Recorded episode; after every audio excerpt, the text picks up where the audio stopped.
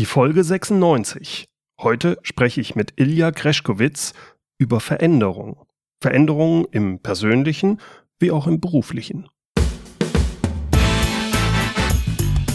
Willkommen zum Podcast Führung auf den Punkt gebracht. Inspiration, Tipps und Impulse für Führungskräfte, Manager und Unternehmer.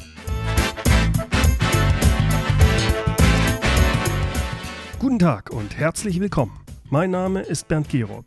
Ich bin Geschäftsführer-Coach und Führungstrainer in Aachen. In Podcast Folge 53 hatte ich Ilja Greschkowitz schon mal zu Gast. Wir sprachen damals über die richtige Einstellung, die richtige Haltung, die richtige Attitüde, will man eine herausragende Führungskraft sein. Heute interviewe ich ihn zum Thema Veränderung. Worauf kommt es an, wenn man sich selbst verändern will und wenn man als Führungskraft Veränderungen umsetzen will oder gar muss. Wie gehe ich als Führungskraft damit um, wenn von mir gefordert wird, Veränderungen, zum Beispiel in meiner Abteilung, anzustoßen, die ich aber gar nicht für sinnvoll erachte? Ilja Greschkowitz ist Redner, Autor und Unternehmer. Früher war er lange angestellter Geschäftsführer im Handel und hat da diverse Erfahrungen mit Change-Programmen mitgemacht. Hier mein Gespräch mit Ilja Kreschkowitz. Ilja, du beschäftigst dich ausgiebig mit dem Thema persönliche Veränderung. Ich finde es teilweise erschreckend, wie viele Menschen sich zwar über ihre Situation beschweren, aber dann nicht die Konsequenz ziehen und wirklich was verändern. Da wird ständig über den Job geschimpft, da wird über den Chef gemosert, aber die wirkliche Konsequenz wird nicht gezogen. Also die Konsequenz, sich zum Beispiel einen neuen Job zu suchen. Das machen die Leute dann doch nicht. Warum fällt es vielen Menschen denn so schwer, sich zu verändern, selbst dann, wenn man wirklich unzufrieden und äh, frustriert ist? Hm. Ja, das ist eine, das ist eine wirklich eigentlich geht's bei dieser Frage wirklich ums, ums Eingemachte und ich kann da super gut drüber sprechen, weil ich habe diesen Prozess ja selber hinter mir. Ich erzähle ja. ja meine Geschichte, wie ich mich verändert habe und das war tatsächlich eigentlich ein Moment, wo ich im Stau gestanden habe, aber bis ich zu diesem Punkt gekommen bin und meinen damaligen Job gekündigt habe und mich selbstständig gemacht habe, das waren oh, ich schätze mal bestimmt zwei, drei Jahre, wo ich immer wieder vor und zurückgegangen bin und unter dem Strich geht es eigentlich immer um Angst. Mhm. Es, sich, es lässt sich wirklich auf Angst herunterbrechen, nämlich die Angst vor der Veränderung, die Angst vor dem Unbekannten, weil man weiß eben nicht, was wartet da alles auf mich. Und solange die Angst vor dieser Veränderung, vor dem Unbekannten immer noch größer ist als der Frust, bleibt man eben lieber in dem, was man kennt. Und selbst wenn man frustriert ist, wenn man sagt, oh, der Chef da, der ist auch ganz furchtbar. Und lieber bleibt man bei dem schlechten Bekannten, als sich dem neuen Unbekannten zu stellen. Und da ist einfach die große Kunst, und das ist zwar beileibe nicht leicht, diese, diese Angst zu überwinden, weil erst wenn die Angst davor größer ist, dass, dass alles so bleibt, wie es ist, als sich dem Unbekannten zu stellen, dann kommt man irgendwann ins Handeln. Wie macht man das, dass die Angst größer wird? Ich meine, äh, manchmal wird sie ja einfach nicht größer. Und bin ich gefangen in einer unschönen Situation? Also ich bin irgendwo dann, so sehe ich das bei vielen Leuten, die sind gefangen in einer Situation, sie verändern sie nicht, sie beschweren sich. Ja. Die Angst ist anscheinend nicht groß genug. Wenn ich dich richtig verstehe, äh, besteht äh, vielleicht eine Methode darin, diese Angst für sich selbst zu vergrößern oder wie, äh, Nein, das glaube, das glaube ich nicht. Ich glaube nicht, dass die Angst größer sein muss. Der eigentliche Trick besteht darin, wie gehe ich mit meiner Angst um? Weil erstmal ist es, glaube ich, wichtig, dass man sich auch eingesteht, dass man Angst haben kann und Angst haben darf, weil das hat wirklich jeder Mensch. Und ich kenne mhm. ganz viele, ich habe keine Angst, ist Blödsinn. Also jeder Mensch hat Ängste, manchmal sind sie kleiner, manchmal sind sie größer, aber je größer eine geplante Veränderung, also ich mal, es macht einen Unterschied, ob ich jetzt einen Monat im Job bin oder ob ich vielleicht schon 30 Jahre das tue. Da ja. ist Angst einfach größer. Aber die Kunst ist, wie gehe ich mit meiner Angst um? Lasse ich mich davon lähmen? Weil je, je, je mehr ich mich dominieren lasse und mich mit dieser Angst beschäftige, desto, desto weniger komme ich ins Handeln. Oder nutze ich einfach diese Angst, um, um produktiv nach vorne zu gehen. Weil Angst ist ja einfach ein Signal, das ich bekomme, ich muss mich einem unbekannten Terrain stellen, ich muss neue Wege beschreiten. Und wenn ich dann mir überlege, was wartet denn an, an Möglichkeiten auf mich? Wie kann ich diese Angst nutzen, um mich nach vorne antreiben zu lassen? Dann habe ich diesen entscheidenden Schritt gemacht.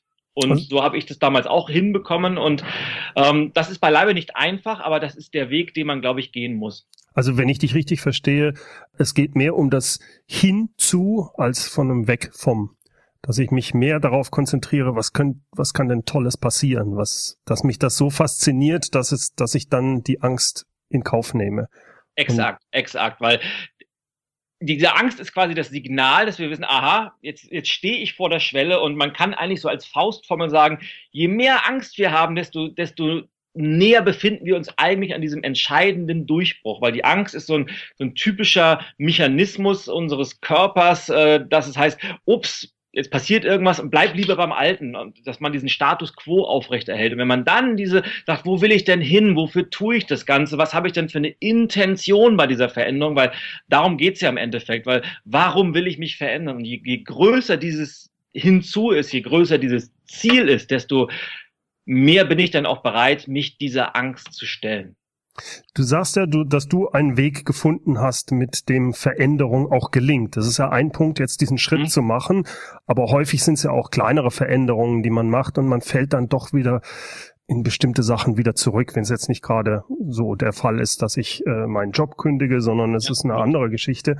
Äh, wie sieht da dein Weg aus? Also dass man sich von der einen Sache in die andere, von der einen Seite in die andere Richtung ähm, verändern kann du hast es gut formuliert. Ich habe tatsächlich erstmal für, für mich einen Weg gefunden, der für mich sehr gut funktioniert, den ich aber auch schon sehr, sehr, sehr häufig multipliziert habe mit anderen Menschen.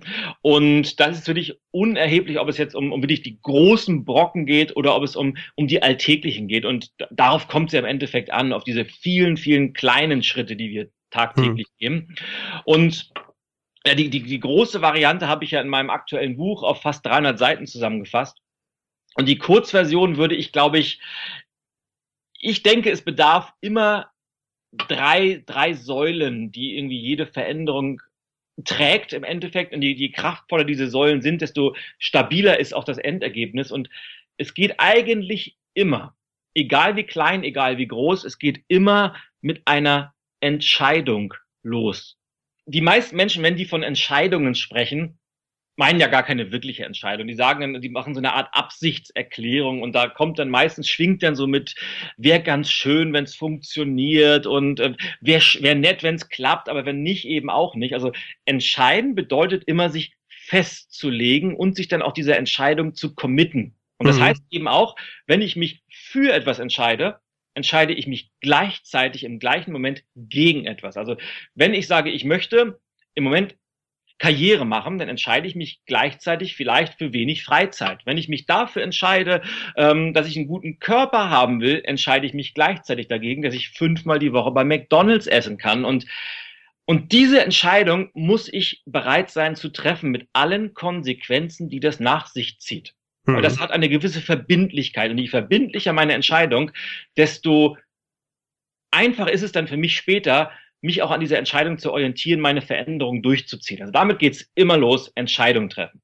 Das nächste ist, glaube ich, ich muss oder ich sollte mir vorher überlegen, wie soll denn ein mögliches Ergebnis aussehen meiner Veränderung? Warum, warum will ich mich überhaupt verändern? Wofür will ich mich verändern? Also mhm. eben nicht, ich verändere mich um der Veränderung willen, sondern was will ich am Ende raushaben? Und das kann in jedem Bereich was anderes sein, aber je, je klarer ich dieses Ergebnis für mich definiere, desto einfacher fällt es mir einfach auch, mich auf dieses Ergebnis hinzubewegen. Kannst du da mal ein Beispiel für geben, bitte? Ja, also ganz, ganz klassischer Fall, bleiben wir mal im Unternehmenskontext dass ich eben nicht sage, ja, ich möchte mich jetzt in der nächsten Zeit beruflich weiterentwickeln. Das ist so, ja, so ein bisschen wischiwaschi formuliert, sondern dass ich ganz klar sage, ich möchte gerne innerhalb der nächsten zwei Jahre äh, Abteilungsleiter von Abteilung XY. Das ist mein Ziel, das ist mein Ergebnis, das am Ende bei rauskommen soll. Und je konkreter ich das definiere, desto einfacher wird es mir fallen, auch diese, diese Zwischenschritte zu machen, diese Meilensteine festzulegen, die auf dem Weg dahin kommen. Du sagtest eben, aber äh, es ist auch wichtig, dieses Wofür. Mhm. Was wäre das in diesem Falle dann für denjenigen? Dass er dann mehr Status hat, äh, mehr ähm, Spaß an der Arbeit oder was wäre das Wofür? Ja, das kommt dann in diesem Fall wirklich ganz drauf an. Bei dem einen kann das der Status sein, der andere hat gerne weil ihm Hierarchie wichtig ist, ist es einfach auch die Macht innerhalb des Unternehmens vielleicht. Beim dritten ist es ähm, das gesteigerte Einkommen, weil dem einfach äh, mhm. finanzielle Freiheit wichtiger ist. Es kann aber auch, was ganz häufig vorkommt, die Anerkennung sein, die man im Freundeskreis erfährt. Das ist die Anerkennung ist, die man von seinem Familienumfeld genießt. Ich glaube, mhm. das ist bei jedem anders. Es gibt auch durchaus Menschen, denen ist einfach die eigene Entwicklung so wichtig, dass sie sagen, die Position ist mir gar nicht so entscheidend, aber es ist der nächste Schritt auf meiner Karriereleiter und ich möchte mich permanent weiterentwickeln, deshalb gehe ich als nächstes diesen Posten an, als nächstes will ich dann vielleicht Regionalleiter werden, danach wartet dann was auch immer. Da geht es dann darauf mhm. an. Diese Frage muss sich wirklich jeder für sich beantworten. Wofür tue ich das? Warum will ich mich verändern? Mhm, mh verstehe ich. Also die Entscheidung an sich, das Festlegen mit voller Konsequenz, sich das durch zu, zu durchdenken. Das zweite wäre, wofür, was ist, warum mache ich das? Und zwar ich ja. persönlich, egal was die anderen sagen, sondern was ist mein Motivator quasi dafür? Und was ist das dritte? Ja, das dritte ist das, woran die meisten dann wirklich auch scheitern. Und du hast es kurz in einem Nebensatz angesprochen. Veränderung ist ja keine einmalige Sache, wo man sagt, so, habe mich jetzt am Montag habe ich mich verändert und jetzt habe ich erstmal wieder Ruhe. Also Veränderung ist einfach, es funktioniert dann, wenn ich um eine Gewohnheit aus dem neuen Verhalten zu machen, das man dann an den Tag legt. Weil wenn ich einmal etwas tue, bin ich ja sehr, sehr schnell in dieser Spirale oder in der, in der Falle drin, dass ich wieder zurück in alte Muster verfalle. Deshalb lieber kleine Schritte machen, aber jeden Tag mich einen Schritt näher auf mein Wofür, auf mein Ziel zu bewegen, weil dann werden irgendwann aus diesen vielen, vielen Minischritten wird ein, ein großes Ergebnis. Und ich habe vor allem eine Gewohnheit draus gemacht. Und das ist es im Endeffekt, wann es dann wirklich später Spaß macht, wenn, wenn aus meinem neuen Verhalten so ein Automatismus geworden ist, dass ich gar nicht mehr groß drüber nachdenken muss. Und das ist, das ist am Anfang hart. Es ist am Anfang wirklich hart, weil man immer wieder in Versuchen ist, das Alte zu machen. Aber wenn man das über einen gewissen Zeitraum hinter sich hat, dann ist wirklich eine Gewohnheit draus und dann fängt Veränderung auch an, Spaß zu machen. Mhm. Also es sind die drei Punkte Entscheidung. Ja. Wirklich konsequente Entscheidung. Das zweite, wofür, warum, dass ich mir persönlich wirklich darüber klar sind, über meine Motivation und ich muss es irgendwie hinkriegen, dass es zu einer Gewohnheit wird, damit die Veränderung auch wirklich funktioniert. Exakt. Es geht ja, es geht ja immer um eine neue Form zu denken, zu entscheiden, zu handeln und dieses, dieses Neue muss ich halt so häufig wiederholen, dass es irgendwann die alten Muster ersetzt. Darum mhm. geht's ja im Endeffekt. Jetzt sieht man ja hm, als Außenstehender häufig Leute, wo man sagt, die müssten sich verändern. Jetzt kann man aber nicht jemanden von außen verändern. Der Mensch muss es selber wollen, egal ob das im privaten oder im beruflichen ist. Wenn ich Führungskraft bin und sage, Mensch, ich würde dem gerne helfen, aber er muss sich von da nach da verändern. Er muss zum Beispiel pünktlicher sein. Das mhm. ist wichtig für den Job als, als Beispiel. Wie, wie hilft man so jemanden aus, aus deiner Erfahrung heraus am besten? Wie kann man sich da annähern, dass er den Wunsch verspürt, sich zu ändern, ohne jetzt unbedingt extremen Druck aufzubauen? Es ist tatsächlich, äh, ich glaube, diese, diese Frage ist die Frage, die mir am häufigsten nach Vorträgen von Unternehmern, von Führungskräften gestellt wird, weil darauf läuft es oft hinaus. Die sagen dann oft, ja, ich, ich will mich verändern, aber was mache ich denn mit meinen veränderungsresistenten Mitarbeitern? Wie kriege ich die ins Boot?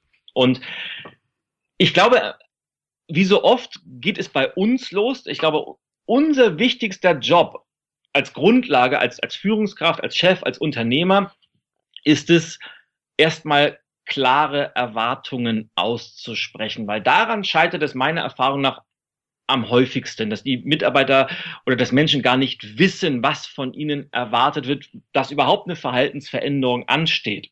Je klarer ich weiß, was von mir erwartet wird, desto leichter fällt es mir, mich diesen Erwartungen anzupassen. Und ich weiß, dass es natürlich unterschiedliche Führungsstile gibt. Die einen, die lassen viel Freiheit, die anderen setzen enge, enge Schranken. Aber ich glaube, das Wichtige ist, dass auch innerhalb dieser Schranken dann festgelegt wird, was ist ab sofort an Veränderungen gefordert und was ist auch nicht mehr diskutabel klarer das ist, desto leichter fällt es Menschen, sich daran zu orientieren. So, und wenn ich das weiß und Leute sich dann immer noch nicht verändern, dann hat es ja eigentlich nur zwei Gründe. Entweder ich kann es nicht oder ich will es nicht. Und das Können, das lässt sich relativ leicht eigentlich ähm, beheben, indem ich nämlich als, als Führungskraft, als Unterstützer einfach jegliche Unterstützung anbiete. Ich sage, pass mal auf, wir haben eine Veränderung vor uns und wir wollen da gemeinsam hin. Und wenn dir noch irgendwas fehlt, wenn du, wenn dir Wissen fehlt, wenn dir Fähigkeiten fehlen oder sonst was, ich biete dir jede Unterstützung an, die du brauchst. Ich gebe dir gerne Budget für Schulung, ich stehe dir als Feedbackgeber zur Verfügung, ich stehe dir als Coach zur Verfügung oder engagiere externe Leute dafür. So, und dann, damit kriegt man die meisten Menschen einfach, weil nicht jeder ist auf dem gleichen Wissens- und Erfahrungsstand und sowas kann man einfach lernen. Aber mhm. trotzdem gibt es dann noch immer Leute, die kommen immer noch nicht ins Handel, die bleiben immer noch beim Alten. Und das mhm. heißt einfach, die wollen dann einfach nicht. Und dann ist es, glaube ich, extremst wichtig, dass man regelmäßig und zwar sehr wertschätzendes, aber trotzdem konstruktives Feedback diesen Leuten gibt, dass man sie immer wieder darauf anspricht und ihnen widerspiegelt, dass sie sich nicht verändern. Da muss man natürlich auch dann, gerade um im Unternehmenskontext wieder zu bleiben, natürlich auch in den Konflikt reingehen und den scheuen viele eben, weil das ist nicht, das ist nicht immer einfach. Man weiß, die Leute wollen nicht wirklich und für mich als Chef ist es das Einfachste, wenn ich sage, okay, ich lasse das mal so, dann, dann habe ich meine Ruhe und der hat seine Ruhe, aber das löst ja das Problem nicht. Also ich empfehle in diesem Fall immer, möglichst zeitnah auch den Konflikt zu suchen und immer und immer wieder das Feedback zu geben, warum passiert nichts. Ich glaube, das ist ja auch häufig nicht bös gemeint von den Leuten. In dem Moment, wo man mit ihnen spricht, sehen sie das ja auch genauso ein. Nur Exakt. wenn jemand 20 Jahre lang etwas gemacht hat, verfällt er natürlich, das geht uns ja genauso in verschiedensten Situationen, man verfällt gerne in seine alten Gewohnheiten wieder zurück. Und so sehe ich das da ja eigentlich dann auch. Das heißt, dein, äh, dein Punkt halte ich für ganz wichtig, äh, ihm regelmäßig quasi dieses konstruktive Feedback zu geben und sagen, so, wir haben doch das und das ausgemacht, jetzt hast du dich aber wieder so verhalten. Häufig braucht er diesen Spiegel, um dann langfristig in diese Richtung sich zu entwickeln. Exakt. Und natürlich ist es, das ist, glaube ich, so dieses Wichtigste von allem. Ich glaube, wir, wir selbst, ob das jetzt Unternehmen ist oder auch im persönlichen Umfeld, immer dann motivieren wir Menschen, sich zu verändern, wenn, wenn die sich an uns orientieren können, wenn wir quasi diese Veränderung vorleben, wenn wir quasi mhm. als, als wandelndes Beispiel vorangehen, wo jemand sagen kann, wow, wie der das gemacht hat, das finde ich klasse, so, das würde ich auch gern machen. Und das heißt einfach, wir brauchen eine Menge Energie, wir brauchen aber auch für uns eine Art, manche nennen das Vision oder irgendeine Intention, an denen sich dann andere Leute orientieren können. Und wenn wir das möglichst emotional machen, dann sind viele, viele auch bereit, mit uns diesen Weg zu gehen oder uns als Vorbild zu nehmen oder sich an uns zu orientieren und dann einfach auch von sich aus zu wollen. Mhm. Jetzt, äh, du warst ja lange Jahre Geschäftsführer im Handel. Also mhm. im Handelsgeschäft gibt's viele Veränderungen ständig. Dadurch äh, ist das, wie auch in vielen Großunternehmen ja häufig, ein Change-Programm wechselt das nächste ab. das bedeutet natürlich, dass man ja, als Führungskraft auch immer wieder gefragt ist, weil man soll sich ja immer dann wieder hinter diesen Change stellen. Die Mitarbeiter können es aber langsam nicht mehr hören, weil ah, schon wieder so ein Change-Programm. Wie bist du damals mit umgegangen? Wie hast du deine Mitarbeiter bei jedem neuen Veränderungsprozess wieder ins Boot geholt? Und vor allem für mich die wichtigste Frage, wie hast du reagiert, wenn du eigentlich gesagt hast, wenn du es genauso gesehen hast, wenn mhm. du sagst, ich kann den Change-Prozess nicht mehr. Wir haben hier wirklich anderes zu tun, als jetzt noch eine neue Sau durchs Unternehmen zu treiben. Ja, und das, das ist tatsächlich so, weil häufig ist es ja, also Veränderung allgemein und natürlich auch im Handel das Rad wird ja nicht immer neu erfunden und oftmals ist es so, ich kenne es noch aus dem, aus dem Kaufhaus, äh, mein Beispiel zu bringen, Wegeführung.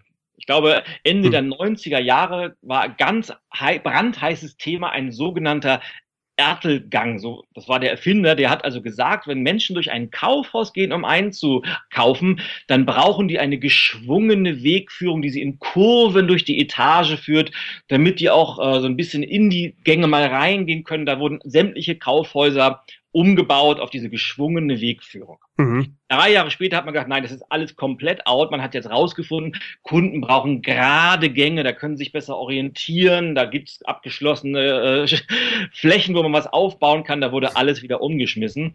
Und zwei Jahre später hat man gesagt, na, eigentlich ist das mit diesen geschwungenen Gängen doch wieder besser. Also nur mal so, sowas haben wir wirklich permanent gehabt ja. und und natürlich muss man aufpassen. Ich glaube, es ist wichtig, sich ein gewisses eine Sache habe ich mir, da habe ich gebraucht für, um das mitzukriegen. Nur weil man permanent neue Veränderungen anstößt, ist ja der erste Impuls zu sagen, naja, dann ist wohl die erste Veränderung falsch gewesen. Die haben wir wohl nicht geschafft oder da ist das Ergebnis nicht richtig gewesen. Und das ist, glaube ich, der falsche Ansatz. Weil mhm. nur wenn man permanent neue Veränderungen anstößt, heißt das noch lange nicht, dass die alten gescheitert sind oder nicht das Ergebnis gebracht haben. Aber die Zeiten ändern sich nun mal so, dass man permanent sich wandeln muss, dass man permanent sich anpassen muss. Und da ist, glaube ich, die große Kunst einer Führungskraft, sich selbst erstmal diese, diese, diese Einstellung anzueignen, dass permanente Veränderung nichts Schlechtes ist, sondern dass es einfach eine Notwendigkeit geworden ist. Gut, aber, aber die Veränderung nur des Veränderns willen in dem schönen Kontext, den du gesagt hast, mhm. wo dann die Mitarbeiter sagen, aber Moment mal, wir haben jetzt schon durch diese Veränderung eigentlich 20 Prozent mehr erreicht, als Beispiel jetzt, und äh, jetzt sollen wir es wieder rückgängig machen oder jetzt soll was anderes machen. Lass uns doch erstmal die Sache sauber äh, machen. Also das finde ich schon verdammt schwer als Führungskraft, wenn man da in dieser Sandwich-Position ist. Da dann vor allem das, was du ja sagst, für eine Veränderung braucht es ja auch diese Begeisterung. Die kommt ja auch nicht authentisch rüber, oder? ich sage noch mal ein, zwei Sätze zum Grundsätzlichen, weil das, genau dieses Thema, was du gerade angesprochen hast, war für mich einer der Hauptgründe, warum ich nicht länger meinen Konzernjob ausführen wollte hm. damals. Mhm. Zwar da habe ich am meisten dran geknabbert, äh, Sachen umsetzen zu müssen, hinter die, die meinen Werten einfach komplett konträr gegenüberstanden. Ja, das kann also ich gut nachvollziehen. Prinzipiell bin ich ein, ein Riesenfan und ein Freund davon, sich selbst eine, eine Art Mindset anzueignen, selbst wenn wir, um in deinem Beispiel zu bleiben, selbst wenn wir 20 Prozent besser geworden sind, habe ich immer den Anspruch, dann würde ich gern 25 Prozent schaffen. Und ich glaube, dieses, diese, dieser, dieser Wille, permanent sich verbessern zu wollen, der ist wichtig. Mhm. Wenn man aber selber feststellt, dass man auf einem guten Weg ist und dieser Weg wird unterbrochen, nur um einen völlig unsinnigen zweiten Weg zu beschreiten, da habe ich so manchen inneren Konflikt ausfechten müssen und das ist tatsächlich nicht einfach. Also ich habe es oftmals, wenn, wenn ich, wenn ich das mit meinen Werten vereinbaren konnte, weil oft ist es ja so zum Thema Handel gibt es ja unterschiedliche Meinungen. Und ich habe meine Meinung eigentlich zu allem immer gehabt, aber es ist ja durchaus möglich, dass Leute auch eine andere Meinung haben. Und wenn es nur um unterschiedliche Meinungen ging, äh, manchmal ist es ja so, ich hätte eine Veränderung anders gemacht, aber sagen wir, die Unternehmensleitung hat einfach anders entschieden oder konnte ich immer extrem gut respektieren, das konnte ich akzeptieren, weil da muss man einfach ausprobieren, was kommt am Ende bei raus. Und das habe ich auch immer so kommuniziert. Also ähm, da hast du aber dann wirklich dahinter stehen können, hast gesagt, ja, das ist die, du hast nicht gesagt, das ist jetzt die Meinung der Oberen, ihr wisst ja, ach du lieber Lutz, sondern äh, jo, das Nein, äh, also, ist jetzt die neue Strategie und die verfolgen wir jetzt. Und da standst du dann auch dahinter, wenn ich dich richtig verstehe. Absolut. Also ich, ich bin da durchaus bereit, andere Meinungen zu akzeptieren, weil das ist an einem Konzern ist es einfach so, dass es eben nicht nur um einen Standort geht, sondern es geht eben auch um viele. Und da habe ich dann eben auch nicht mich hinter dem, was ja sehr einfach ist zu sagen, ja, das, also die, die Unternehmensleitung will das, ich sehe das vollkommen anders, aber wir mhm. machen es jetzt halt mal. Also das habe ich dann nicht getan, weil mhm. da, da bin ich dann auch, auch, auch Profi genug zu sagen, das wird jetzt äh, umgesetzt. Schwierigkeiten hatte ich dann und zwar massive, wenn Veränderungsanweisungen kamen, die meinen Werten komplett gegenüberstanden. Und dann mhm. kann und konnte ich, sowas konnte ich nie authentisch kommunizieren und da konnte ich auch nie sagen, das wird jetzt gemacht, weil das hat, da hat, da habe ich so innere Konflikte gehabt und die haben mich irgendwann auch wirklich zermürbt. Aber das ist ja, ein, sagen wir mal, auch ein Graubereich. Wenn ich sehe, dass ein Unternehmen, wenn ich sehe, dass die Geschäftsführung eine Strategie fährt, wo ich sage, das führt zu extremen Entlassungen, das, das, das ist vollkommener Unsinn. Also in dem Sinne, selbst wenn ich jetzt meine Werte als erstes nicht berührt werden davon, aber langfristig berührt es meine Werte, weil ich dann nämlich Leute entlassen muss, nur weil die, weil ich der Meinung bin, die Strategie ist vollkommener Unsinn das ist ja dann schon auch sehr kritisch, da dann noch voll hinter der Strategie zu stehen, wenn man aber genau eigentlich innerlich das Gefühl hat und nach einem Jahr muss ich hier stehen und muss sagen, ich muss euch entlassen, weil wir diese Strategie gefahren haben. Das ist schon heftig, oder? Ja, und ich, ich habe, also mein Endverhalten war ja damals, dass ich dann auch irgendwann gesagt habe, das ist nicht mehr mein, das kann ich nicht mehr machen. Und damals habe ich ja meinen, den, den Job auch gekündigt, habe mein Unternehmen gegründet. Aber bevor das so war, habe ich natürlich damals versucht, so, so oft es geht, also wenn solche Situationen kamen häufig vor, natürlich auch mein, meine Meinung kundzutun und mein, meinen Vorgesetzten und an jeder Stelle, wo es war, auch mitzuteilen, dass ich das vollkommen anders sehe und dass ich auch Alternativvorschläge hätte. Ich glaube, selbst, selbst wenn man irgendeine Geschichte ablehnt, ist das Falscheste, was man machen kann, einfach in diese Frustrationsschiene zu wechseln, zynisch zu werden und äh, mach mal nichts mehr zu tun. Ja. Stattdessen habe ich eigentlich immer versucht, äh, an, an allen möglichen Stellen meine Bedenken kundzutun, Alternativvorschläge zu machen und eben auch mal anzuregen, dass es auch andere Möglichkeiten gibt, weil das finde ich einfach, das, das ist man seinen Mitarbeitern auch schuldig, dass man für die kämpft, dass man für die eigenen Ideen kämpft und eben nicht alles über sich ergehen lässt. Und wenn das eben alles immer ins Leere ruft, dann muss man irgendwann nach diesem, dieses ganz klassische Love it, change it or leave it. Und wenn, wenn hm. change it eben nicht mehr funktioniert, dann muss man sich eben fragen, bin ich dann auch bereit, was ich vorhin gesagt habe, die Konsequenzen zu tragen? Ja, das, das ist stimmig. Das ist, weiß Gott, es ist äh, nicht einfach. Es ist, weiß Gott, nicht einfach. Ich habe mir bei diesen Sachen immer gesagt, es ist wichtig, dass man deswegen als Angestellter, egal ob ich Geschäftsführer bin oder ob ich ganz normaler Mitarbeiter bin, irgendwie versuchen muss, Optionen zu haben, mir Optionen auszudenken, damit, wenn eine solche Situation ist, ich basierend auf meinen Werten genau den Leave It machen kann. Dass ich das, äh, dass ich nicht mit dem Rücken, das Gefühl habe, ich stehe mit dem Rücken gegen der Wand und auf einmal mache ich Sachen, die ich mir wo ich mir nachher nicht mehr in die Augen schauen kann. Dein letzter Satz ist der entscheidende. Was bin ich bereit zu ertragen und wie, wie, wie, wie kann ich mir selbst noch in die Augen gucken, wenn ich, wenn ich alles das, was mir heilig ist, jeden Tag aufs Neue verrate? Und ich glaube, mhm. das, ist, das, ist, das ist eine sehr essentielle Frage, weil da geht es ja nicht nur um Job, da geht es ja um, um eine Lebensgestaltung an sich. Wie stelle ich mir überhaupt mein Leben vor? Wie wichtig hm. sind mir Werte und wie unverhandelbar sind meine wichtigsten Werte, die, die meine Persönlichkeit stützen? Und ich finde es schon wichtig, sich gewisse Alternativstrategien auszudenken, damit man gegebenenfalls auch reagieren kann. Natürlich ist es immer schön, wenn man an seinem jetzigen Job, an seiner aktuellen Position das ausleben kann.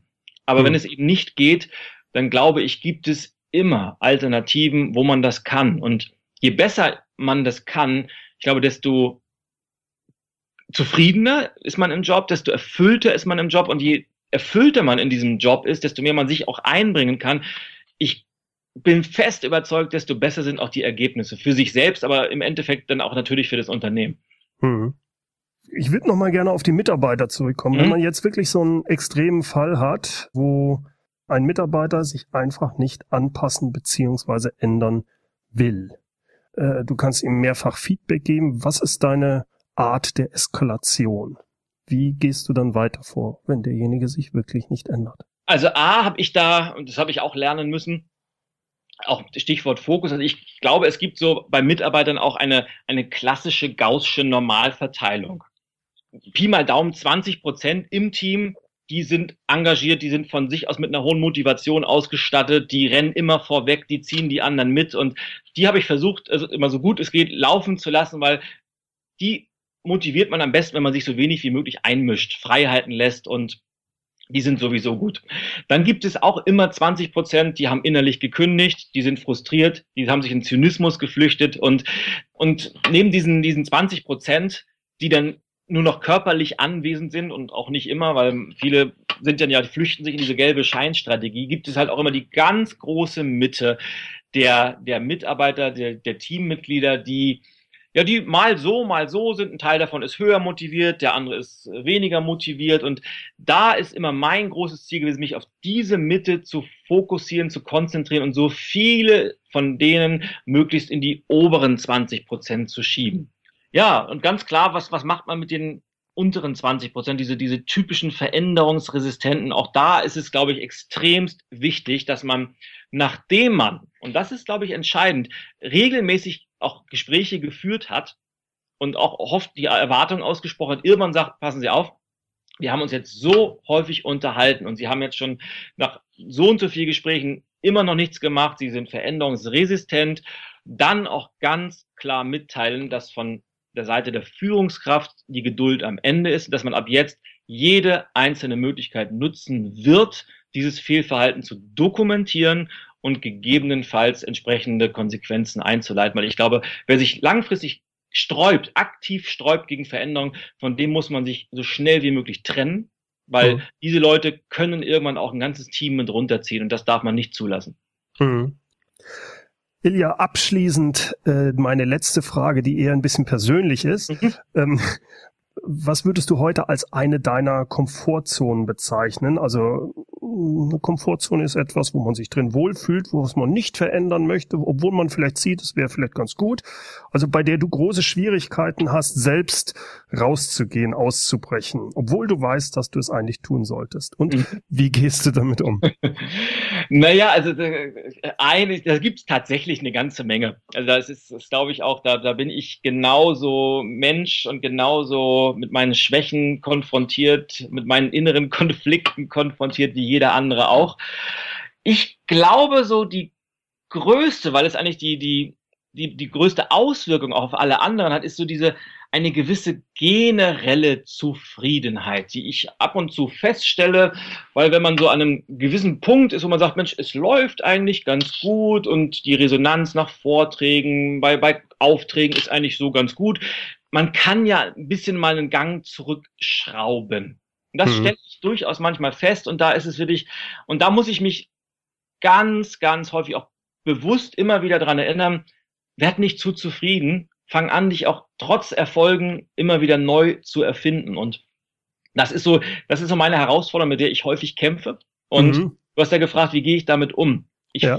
ich versuche, wenn es mir passiert, und das passiert einfach ab und an mal, dass es mir möglichst schnell auffällt.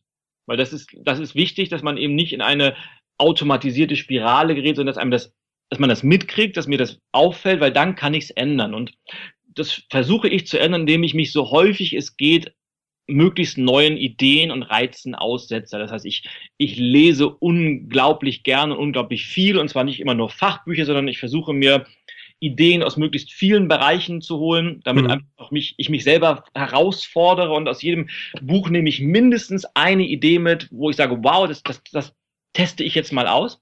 Versuche immer wieder neue Menschen in mein Leben zu ziehen, die mich inspirieren, die mich fordern, weil es, ich finde, es gibt nichts Besseres, als sich mit Menschen auseinanderzusetzen, wo man sagt, wow, die sind echt cool.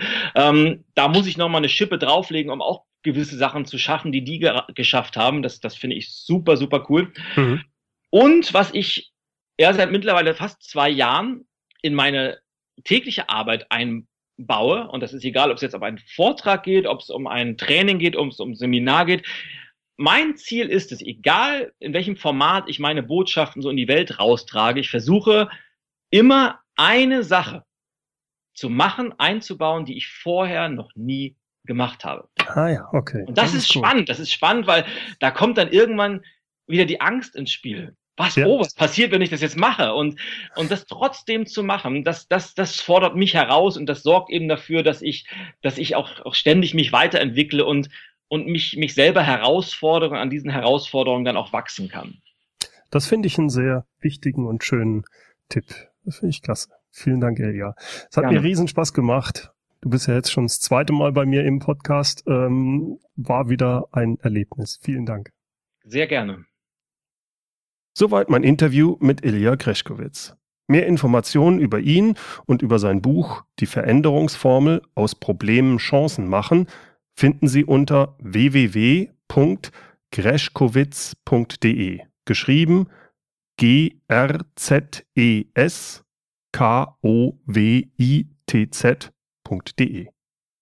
Die Links zu seiner Webseite, wie auch den Link zum Buch und zum transkribierten Interview, finden Sie auch in den Show Notes unter mehr-führen.de Podcast 096 und führen mit UE. So, das war's mal wieder für heute. Herzlichen Dank fürs Zuhören.